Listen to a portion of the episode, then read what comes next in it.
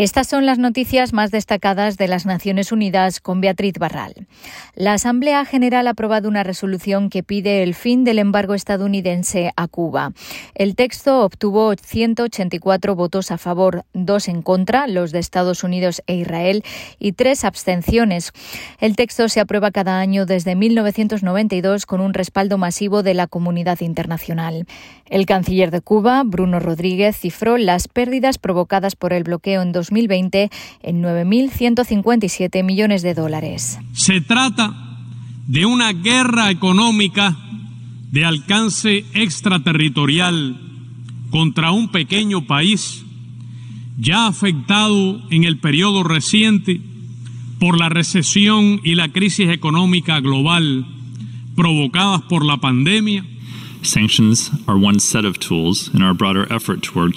las sanciones son una de las herramientas en un esfuerzo más amplio hacia Cuba para promover la democracia, promover el respeto a los derechos humanos, dijo el representante de Estados Unidos, que aseguró que reconocen el sufrimiento del pueblo cubano y por ello, a pesar del embargo, son uno de los principales socios comerciales de Cuba y autorizan cada año miles de millones de dólares en exportaciones.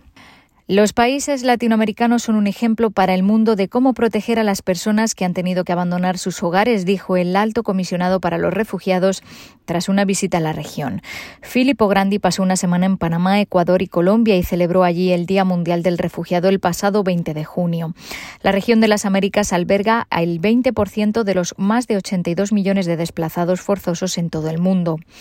Los 5.600.000 refugiados inmigrantes de Venezuela suponen la segunda mayor crisis de desplazamiento del mundo. Mientras luchan por contener la pandemia de COVID-19, varios países han iniciado programas de regularización a gran escala. La inclusión es una de las formas más prácticas y concretas de protección, reconoció Grandi. En Colombia ya ha comenzado el proceso para regularizar a más de un millón de migrantes venezolanos y desde allí el alto comisionado mandaba un mensaje. Un mensaje de agradecimiento a todas las comunidades de acogida y es muy significativo de hacerlo aquí en Barranquilla, una ciudad que como, que como todo Colombia acoge con solidaridad y generosidad a miles y miles de refugiados inmigrantes venezolanos. El presidente ecuatoriano Guillermo Lasso ha anunciado un nuevo proceso de regularización para los venezolanos en el país. Ecuador acoge a unos 430.000 refugiados inmigrantes de Venezuela. Y seguimos hablando de refugiados porque casi un millón y medio de ellos necesitarán ser reasentados el próximo año, según las últimas estimaciones de ACNUR. Por sexto año consecutivo, los refugiados sirios se encuentran entre los que tienen más necesidades de reasentamiento, seguidos por los refugiados de la República Democrática del Congo, Sudán del Sur, Afganistán y Eritrea. ACNUR recuerda que el 90% de los refugiados están reasentados en países en desarrollo y hace un llamamiento a los países para que pongan a disposición más plazas, ya que que las necesidades humanitarias superan con creces la respuesta. La jefa de Protección Internacional de la agencia recordó que a pesar de la pandemia, las guerras y los conflictos siguen haciendo estragos en todo el mundo, desplazando a millones de personas e impidiendo a muchas de ellas regresar a sus hogares. Y la Oficina de la Alta Comisionada para los Derechos Humanos aplaude el proyecto de ley que armonizará la legislación canadiense con la Declaración de las Naciones Unidas sobre los Derechos de los Pueblos Indígenas.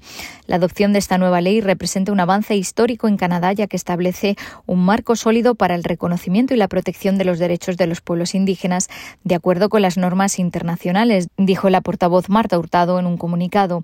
La oficina que dirige Michelle Bachelet espera que la nueva legislación ayude al país a reconocer y reparar la dolorosa historia entre los pueblos indígenas y las autoridades canadienses. Asegura que es una herramienta poderosa, pero que debe aplicarse rápidamente. La verdadera prueba, dicen, será garantizar que las desigualdades, la discriminación y la violencia que han sufrido los pueblos indígenas a lo largo del tiempo se aborden rápida y eficazmente. Hasta aquí las noticias más destacadas de las Naciones Unidas.